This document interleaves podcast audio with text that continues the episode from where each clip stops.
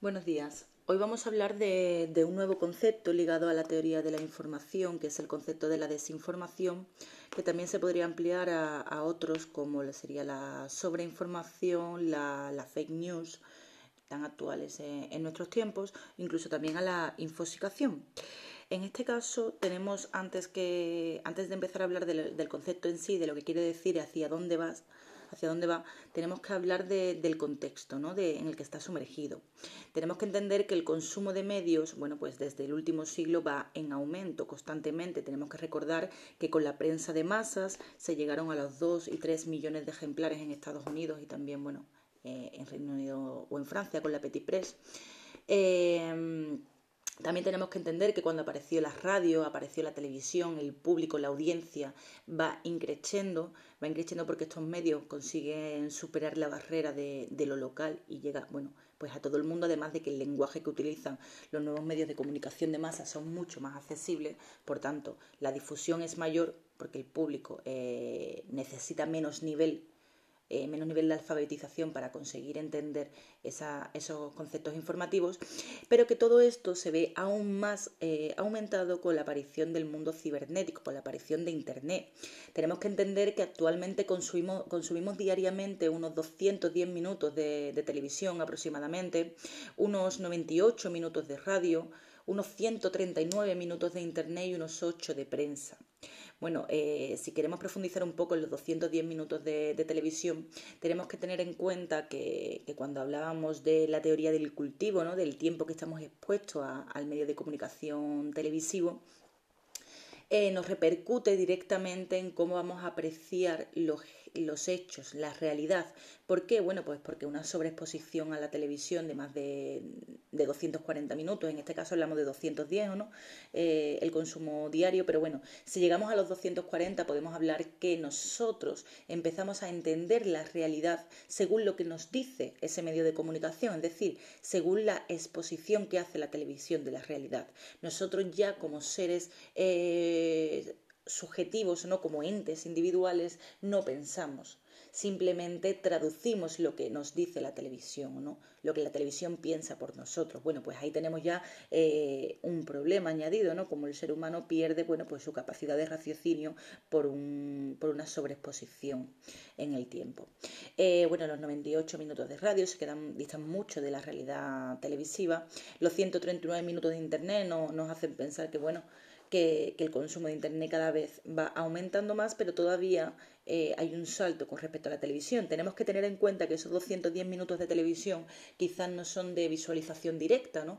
Que, bueno, muchas veces tenemos la tendencia de poner la televisión y mientras estás haciendo otras cosas, ¿no? Pero la tenemos ahí de fondo. Bueno, pues eh, en Internet lo que es el, el tiempo es diferente, pero lo que es la capacidad de atención es mucho mayor, porque cuando estamos en Internet realmente estamos en Internet. Esto dista mucho de la realidad del consumo de prensa, ¿no? Cuando hablamos de esos ocho minutos, ¿cómo nos comportamos frente a la prensa? Eh, ¿Realmente profundizamos en algún mm, artículo que nos interesa, en alguna noticia, en alguna entrevista, en algún reportaje? ¿O simplemente nos limitamos a leer los titulares de los periódicos online o incluso de la prensa escrita? Bueno, la tendencia de consumo entre la prensa digital y la prensa física eh, es diferente, bueno, pues porque la prensa, la prensa física, cuando la adquirimos, cuando hacemos la gestión de la compra, bueno, pues eso nos lleva un poco a, machacar más los contenidos o no a profundizar mucho más en ellos mientras que simplemente cuando accedemos a la prensa digital eh, hacemos un, chequeo rápido ¿no?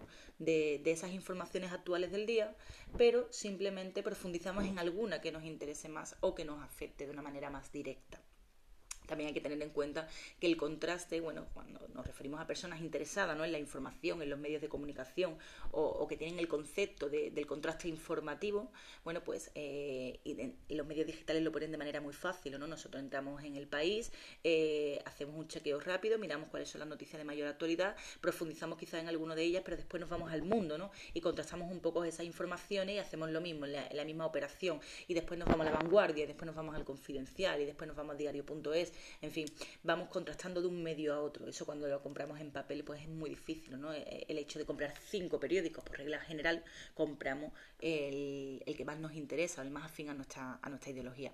Eso hay que tener en cuenta en el contexto, pero también hay que tener en cuenta que el mercado de, audiencia está en plena degradación, en plena degradación principalmente porque, bueno, pues por la propaganda, por la politización de la propia prensa esa prensa que se ha vuelto partidista, que se ha, vuelto, se ha vuelto eco de los partidos. Esto no es nada nuevo, esto ya se remonta, bueno, pues a la prensa eh, ideológica del siglo XVIII y XIX, a la prensa de los intimbrados ingleses, a la prensa socialista francesa. ¿no?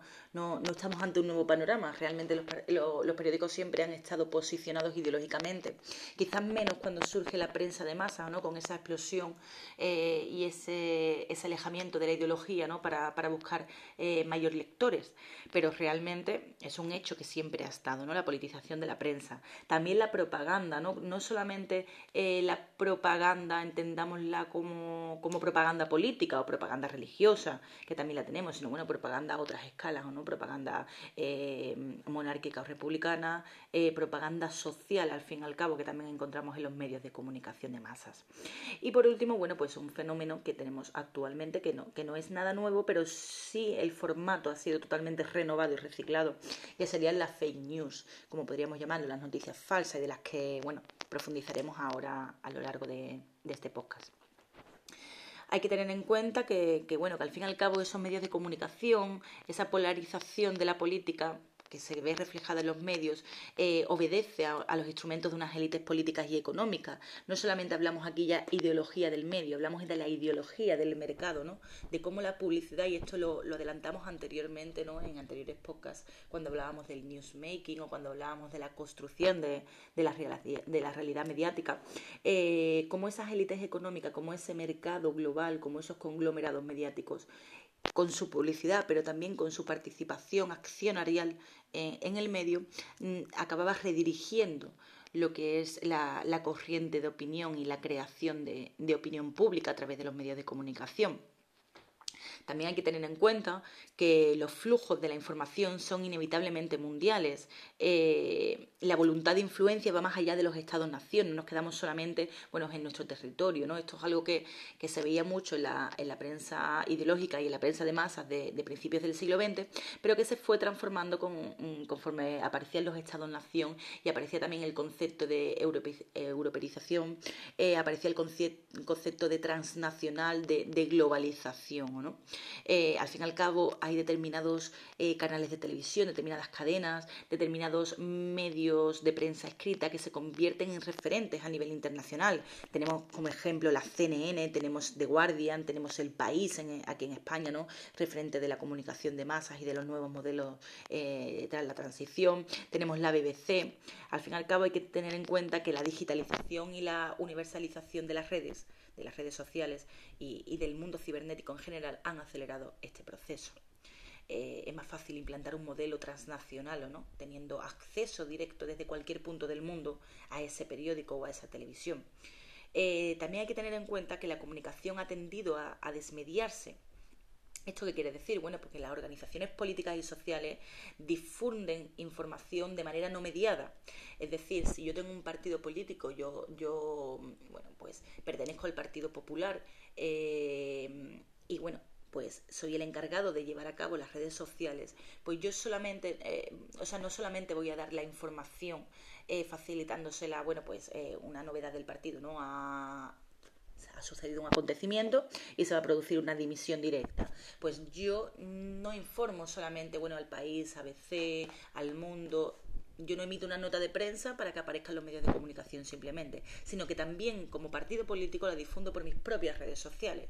Pero la difundo por mis, por mis propias redes sociales a través, a través de Partido Popular en Twitter, ¿vale? Pero también la puedo difundir a través de mi red social personal, siendo una personalidad del Partido Popular, puedo también transferir esa información. ¿Eso qué quiere decir? Bueno, pues que ya la información no está mediada. Y al no estar mediada, bueno, pues perdemos un poco los márgenes de control. Después de, esta, eh, de, esta, entrada en el contexto, ¿no? de contextualizar un poco lo que es la aparición del concepto o la mutación del concepto, más bien podríamos decir, ¿a qué llamamos desinformación? ¿Qué tendemos como fake news? Bueno, los expertos hablan de, no denominarla como fake news, eh, sino como desinformación, porque es un concepto que engloba más a, la idea. Bueno, pues para entender la desinformación tenemos que entender que se deben cumplir tres premisas fundamentales. La primera, ¿cuál es? Bueno, pues que tenga una intención, una intención preferiblemente siempre política, ideológica, ¿vale? Que es el fin. Eh, más que nada porque la política controla la sociedad, ¿o no? La política es todo. La economía es política, la sociedad es política, la cultura es política, todo es política ya, lo dice el término, el propio término polis, ¿no? Eh, el segundo concepto que, debemos de entender dentro de esa información, la segunda premisa que se debe dar, es que se debe introducir una falsedad con esa fake news. Pero también una presentación formal con apariencia de verdad, hacernos, creer, que esa idea, que esa noticia, que esa información es real que tenga una apariencia de realidad. Bueno, esto lo podíamos ver anteriormente, bueno, se puede ver actualmente con el coronavirus, es muy interesante analizar la fake news en tiempos de coronavirus. Bueno, pues cuando la Universidad Pablo de Olavide, a la que pertenezco como centro adscrito como profesora, ya que soy profesora del Centro San Isidoro, bueno, pues eh, se emitió un bulo de que se cortaban las clases. Esto pasó una semana antes de la declaración del estado de alarma. Bueno, nosotros teníamos esa información, esa nota de prensa que, fue rulando de, un móvil a otro, de, un medio a otro, de, bueno, incluso dentro del propio organismo, de la propia universidad. Eh, y teníamos, bueno, pues que la apariencia era totalmente real. Teníamos un membrete, teníamos, eh, bueno, pues, pues totalmente reflejado cómo sería un comunicado oficial de, la Universidad Pablo de la Vide. De hecho, la persona que, bueno, que está actualmente siendo investigada, ¿no? Eh, ya, se sabe la persona que ha sido, bueno, se está abriendo diligencias contra ella. Bueno, pues eh, esa persona lo que utilizó fue una nota de prensa real, utilizó esa cabecera y lo que hizo fue transformar el texto. ¿Con esto qué queremos decir? Pues que cada vez se hace más complicado distinguir cuando estamos ante una fake news o no. Eh, tenemos que tener en cuenta que el informe del Consejo de Europa sobre lo que llama desorden informacional, que no es otra que la desinformación, pone el acento en la combinación de la veracidad y la intención ese aspecto de veracidad, pero también esa intención intrínseca. Hay información errónea, que, a la que llamamos misinformation, también hay información dañina, eh, que recibe el nombre de malinformation, y dañina y falsa a la vez, que eso sería el término de disinformation, de desinformación. Tenemos que tener en cuenta que se une la mala intención con la falsedad, pero con apariencia de verdad para entender el concepto. Al fin y al cabo, bueno, si queremos dar una definición de desinformación, no sería otra que una difusión intencionada de información no rigurosa que busca minar la confianza pública, eh, distorsionando los hechos, transmitiendo una determinada forma de percibir esa realidad y explotar las vulnerabilidades. Eh, con, el único objetivo de desestabilizar el, sistema. Bueno, también podríamos eh, añadir otra, como sería, bueno, pues transformar la corriente de opinión, alterarla o reafirmarla, eh, tenemos que tener en cuenta que, al fin y al cabo la desinformación nos lleva a la creación de, opinión pública. Bueno, ejemplos de, estrategias de desinformación las tenemos en Facebook, ¿no? donde las organizaciones políticas diseñan operaciones de influencia con una clara intención para difundir desinformación, con ese concepto de, falsedad del que hemos hablado, mediante noticias falsas con apariencias de, verdad. Eh, la desinformación, que, sería eh, ese desorden informacional del que hemos hablado, al fin y al cabo está al servicio de, grupos organizados con el único fin de bueno, con el único fin de obtener eh, un, perjuicio político o un favorecimiento político. Eh, bueno, Facebook, eh, que va a ser la red social que vamos a, utilizar para orquestar un poco lo que sería el, el concepto de desinformación en, el mundo cibernético, bueno, pues trabaja eh, sobre, sobre los niveles de análisis que se deben llevar a cabo para identificar esos procesos de, creación de, fake news. Nosotros vamos a, denominar, bueno, vamos a clasificarlo en, tres conceptos, en tres niveles de análisis. El primero sería el estratégico, que se enfocaría en la toma de decisiones y de elecciones de, los medios. Y bueno, pues ahí tendríamos lo que son las operaciones puramente de información o desinformación que sería el fenómeno que nosotros estamos abordando en este podcast. Y por otro lado tendríamos las operaciones de ciberataque. Eh, ahí no vamos a entrar porque no, bueno, pues no es un, tema que nos interese en, teoría de la información, pero también tenemos que tener claro que sería otro otro de los procesos a nivel estratégico que, se dan en la desinformación en Facebook. Eh, el siguiente nivel sería el nivel operativo y ahí se, enmarcaría bueno, pues lo que sería la recolección de la información y de la producción de los contenidos para las redes sociales, en este caso para la red social Facebook. Bueno, pues ahí tendríamos que tener en cuenta que dentro de, la operación de información, desinformación, tenemos un concepto que sería el de puramente desinformación, que nos llevaría, bueno, pues tendría varias vertientes o no de desarrollo. La primera sería, pues, un ejemplo, las noticias imprecisas noticias que, no se ajustan realmente a los hechos o que ocultan información y solamente dan una noticia parcializada. Eh, otro de, los vehículos que tendríamos para desinformar serían las noticias falsas. Ahí entraríamos con las fake news como tal. Y después, bueno, pues otro, otra vía serían las identidades falsas, los agentes, los bots, que también, bueno, pues también difundirían información incorrecta, falsa, con una clara intencionalidad. Al fin y al cabo, eh, si nos bueno, pues hablamos un poco de las operaciones de ciberataque del que hemos dicho que no vamos a ahondar, vamos a dar algún dato, tendríamos como procedimientos, tendríamos las filtraciones, tendríamos el robo de ataque, el robo de datos o también otro tipo de ciberataques. Al fin y al cabo, eh, tanto una estrategia como otra, lo que nos lleva a, dudar de cuando estamos ante una información real o no, cuando estamos ante, una noticia real.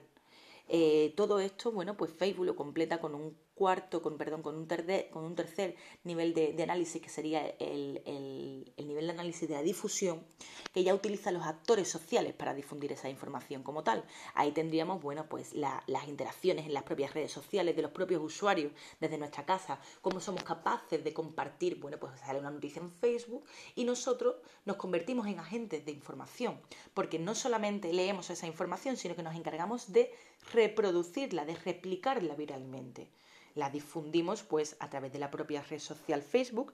También no la, descargamos y la, las compartimos a través de, nuestra, de nuestra aplicación de WhatsApp.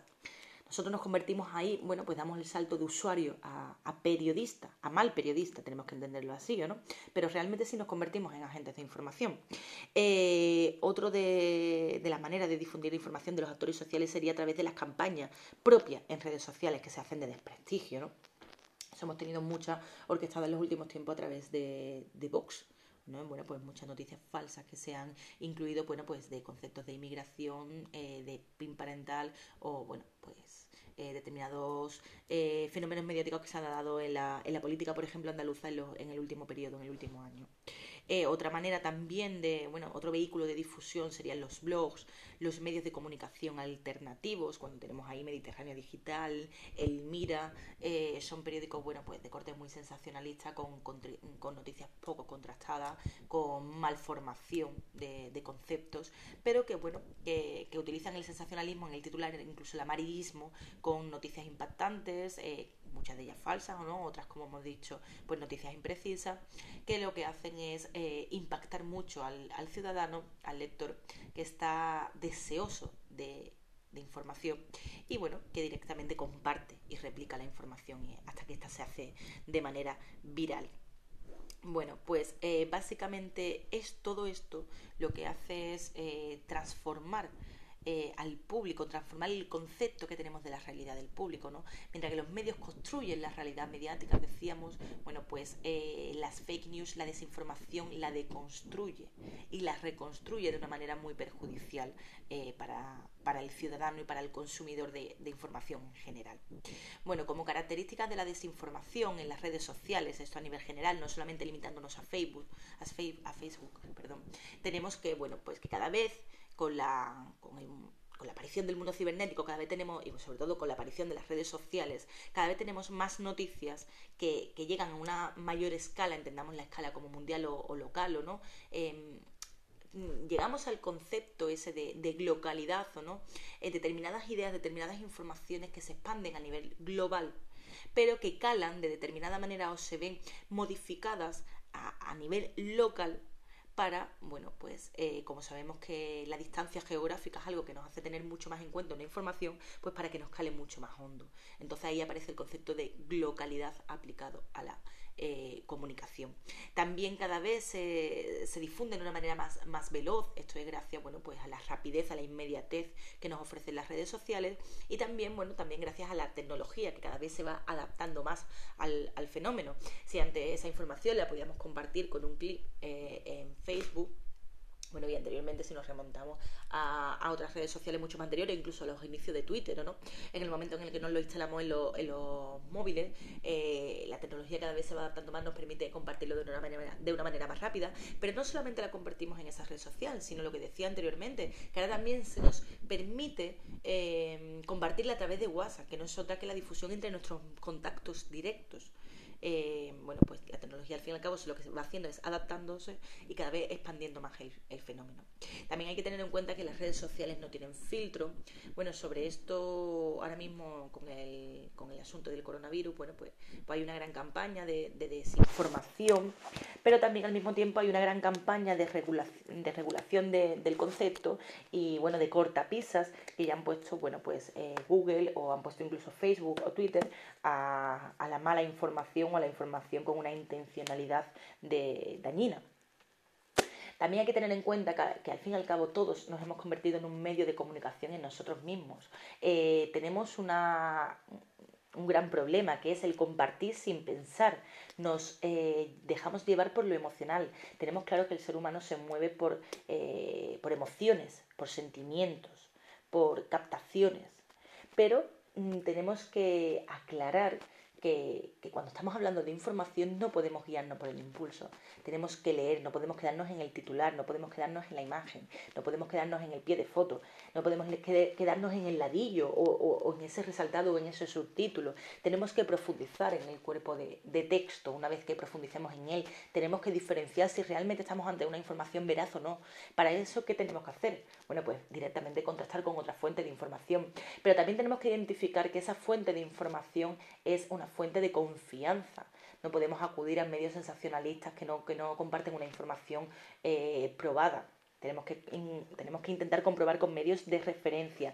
Si además de eso podemos bueno, pues recurrir a organismos eh, oficiales, a, organismos gubernamentales, pues mejor que mejor. En este caso, en, tiempos del coronavirus, siempre será mejor eh, acudir para, obtener una cifra en la Organización Mundial de la Salud o incluso una rueda de prensa ¿no? que se esté dando directamente desde, el Ministerio, desde, el Gobierno antes que acudir a, a, un medio de comunicación, sea el que sea, aunque sea un medio de referencia. Eh, otro concepto que hay que tener en cuenta también es que las redes sociales han pasado de ser espejo del mundo a convertirse en su directriz. Eh, al fin y al cabo han pasado de reflejar la vida real a jerarquizar esa realidad. Esto lo hemos comentado anteriormente cuando hablábamos de Instagram, ¿no? Como, como Instagram al principio lo que hacía era, bueno, pues reflejar el día a día. La gente, bueno, pues, pues subía sus comidas, eh, subía sus rutinas, eh, subía sus inquietudes literarias o culturales o, bueno, cualquier tipo de creación artística, hasta el momento en el que ya nosotros pensamos qué contenido vamos a compartir. Pero no solamente lo pensamos, sino que lo trabajamos. Los, los posts ya no son, em, no son espontáneos, son muy trabajados, muy trabajados para reproducir un modelo, un modelo que interesa vender. Entonces, aquí lo que estamos haciendo no es, no es reflejar, lo que estamos haciendo es jerarquizar esa realidad, transformarla y crearla en base a nuestros intereses, ya sean eh, publicitarios si somos un influencer o bueno, propagandísticos si somos un, político. También otra de las características de la desinformación en las redes sociales serían que, bueno, pues que las propias redes sociales nos imponen brevedad. Esto tenemos el mayor ejemplo con Twitter, ¿no? Con esos 140 caracteres. Eh, y esa brevedad que ¿Qué es lo que hace? Bueno, pues que transforma la manera de difundir la información. Necesitamos que la información sea mucho más contundente, que, sea muy breve para poder adquirir esa velocidad necesaria, pero también tiene que, ser muy eficaz, incluso por encima de la veracidad. Es más importante la apariencia de veracidad que la propia veracidad. Eh, realmente lo importante no, es eso, es que esas falsedades eh, lo importante no, es la, realidad de la información, no es el hecho noticioso en sí, sino que la idea que yo tengo, la intencionalidad que yo tengo con, mi, con el hecho que quiero, que quiero difundir, que esa falsedad realmente lo que parezca es verosímil, que nos la creamos todos. Bueno, pues esto es una característica propia de la propaganda, eh, claramente. Eh, eh, es decir, las redes sociales no han inventado nada nuevo, nada nuevo, han utilizado conceptos y características de, otros medios de comunicación de masas para adaptarlo a, los nuevos tiempos. Realmente la conclusión que podemos sacar de, todo esto es que cuando la falsedad se vuelve más sutil y tiene una intencionalidad táctica ya, ya pensada, trabajada, y responde a una estrategia con unos objetivos muy marcados, es cuando ya hablamos realmente de desinformación. Bueno, pues podríamos eh, dar unos parámetros para evitar subirse al tren este de la, desinformación en la que nos vemos inverso eh, en las redes sociales, que sería, en primer lugar, no creer todo lo que se lee. Tenemos que mm, tener siempre la sombra de la duda. A, mí, a título personal, eh, me difundieron el bulo de... Mm, del cierre de los centros educativos, bueno, de, de, los centros universitarios de la UPO, y lo primero que hice fue decir, no me creo esta información, no me la creo. Eh, me parecía muy raro eh, que fuera una información que se difundiera por, por, bueno, pues por redes sociales y no a través de un mail directo, bueno, en este caso a los profesores, que somos nosotros, ¿no? O a los alumnos, a la comunidad de alumnos, a los delegados. Entonces, bueno, eso ya me hizo a mí dudar. Después, lo primero que, hice, lo segundo que hice fue mirar que la fuente fuera eh, confiable y reconocida.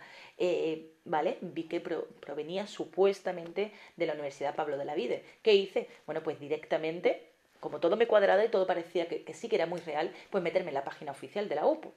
Ahí verifiqué si a ver si la fecha, el lugar, los nombres coincidían realmente con los del comunicado y vi ya que, algo no concordaba, porque en el portal de, información de noticias de, la Pablo de la Vide, de la Universidad Pablo de la Vide, ahí no aparecía, no aparecía nada. Si ahí no aparece que es eh, el el medio de comunicación de la propia universidad no puede aparecer por otra vía.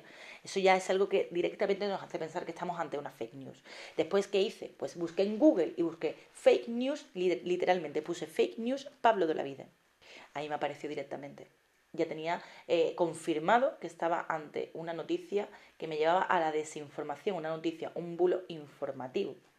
Al menos debemos de contrastar, lo ideal sería dos o más fuentes que hablen del tema y que corroboremos realmente si, estamos ante una desinformación o, no. Y bueno, lo más importante, este sería ya el fin último, si conoces a algún experto en el tema, pregúntale. Bueno, pues después de todo eso, confirmé, bueno, pues a través de las direcciones de, grado de los centros adscritos a la Universidad de Pablo de la Vide, que realmente estábamos ante una, una fake news. Bueno, pues eh, tenemos que tener claro que estos son los filtros por los que debe pasar cualquier información que nos encontramos en redes sociales para eh, que nosotros podamos decidir si estamos ante no, eh, ante, o sea, ante, ante un fenómeno informativo real o si realmente lo que estamos es ante un bulo y, a un, y al concepto de desinformación unidos. ante, este, ante este clima, bueno, ya en el 2016, bueno, esto viene un poco anterior, quizá, bueno, pues en los años, en 2014, 2015, aparece una nueva herramienta, el Fake Checking Journalist, que le llaman, que no sería otro que el periodismo de verificación de los hechos factuales, y que, bueno, el objetivo principal que tiene, que tiene es el de discernir entre lo verdadero y lo falso, entre lo que es verdad y mentira, ante la abundante caudal, de información que circula en Internet. Eh, o sea, todos esos, cinco pasos que yo tuve que seguir para corroborar que, la información que me, que me pasaron de la Universidad Pablo de la era un, bulo, bueno, pues eh, tuve que informarme eh, paso por paso pero realmente hay, hay, otro tipo de herramientas que nos facilitan todo ese procedimiento. Bueno, pues eh, esa mm, herramienta se utilizó ya en las, en las elecciones presidenciales de Estados Unidos en el año 2016 y en ellas se corroboraron que más del 70%, bueno, se, utilizaron sobre todo como, como siempre, cuando, cuando, creamos una nueva herramienta enfocada en los medios de comunicación, siempre se redirige al concepto de, de la política, ¿no? al componente político. ¿no? Vamos a verificar si estas informaciones que se están dando en las campañas presidenciales estadounidenses son reales o no son reales. Bueno, pues después de, de utilizar la herramienta, bueno, la herramienta que se ha implantado en muchísimos países, hay muchas herramientas ¿no? en cada uno de esos países, pero en concreto esta era, si no recuerdo mal, PolitiFact, bueno, pues esta herramienta eh, lo que arrojó fue que el setenta y tanto por ciento, un 76% de las informaciones eh, de la campaña presidencial de Donald Trump fueran fueron falsas o parcialmente falsas. Es decir, Donald Trump utilizó el vehículo de la desinformación para la creación de opinión pública. Eh, por el contrario, Hillary Clinton pues, eh, alcanzó el 30% también de, noticias falsas, es decir, también utilizó la desinformación para, hacer campaña.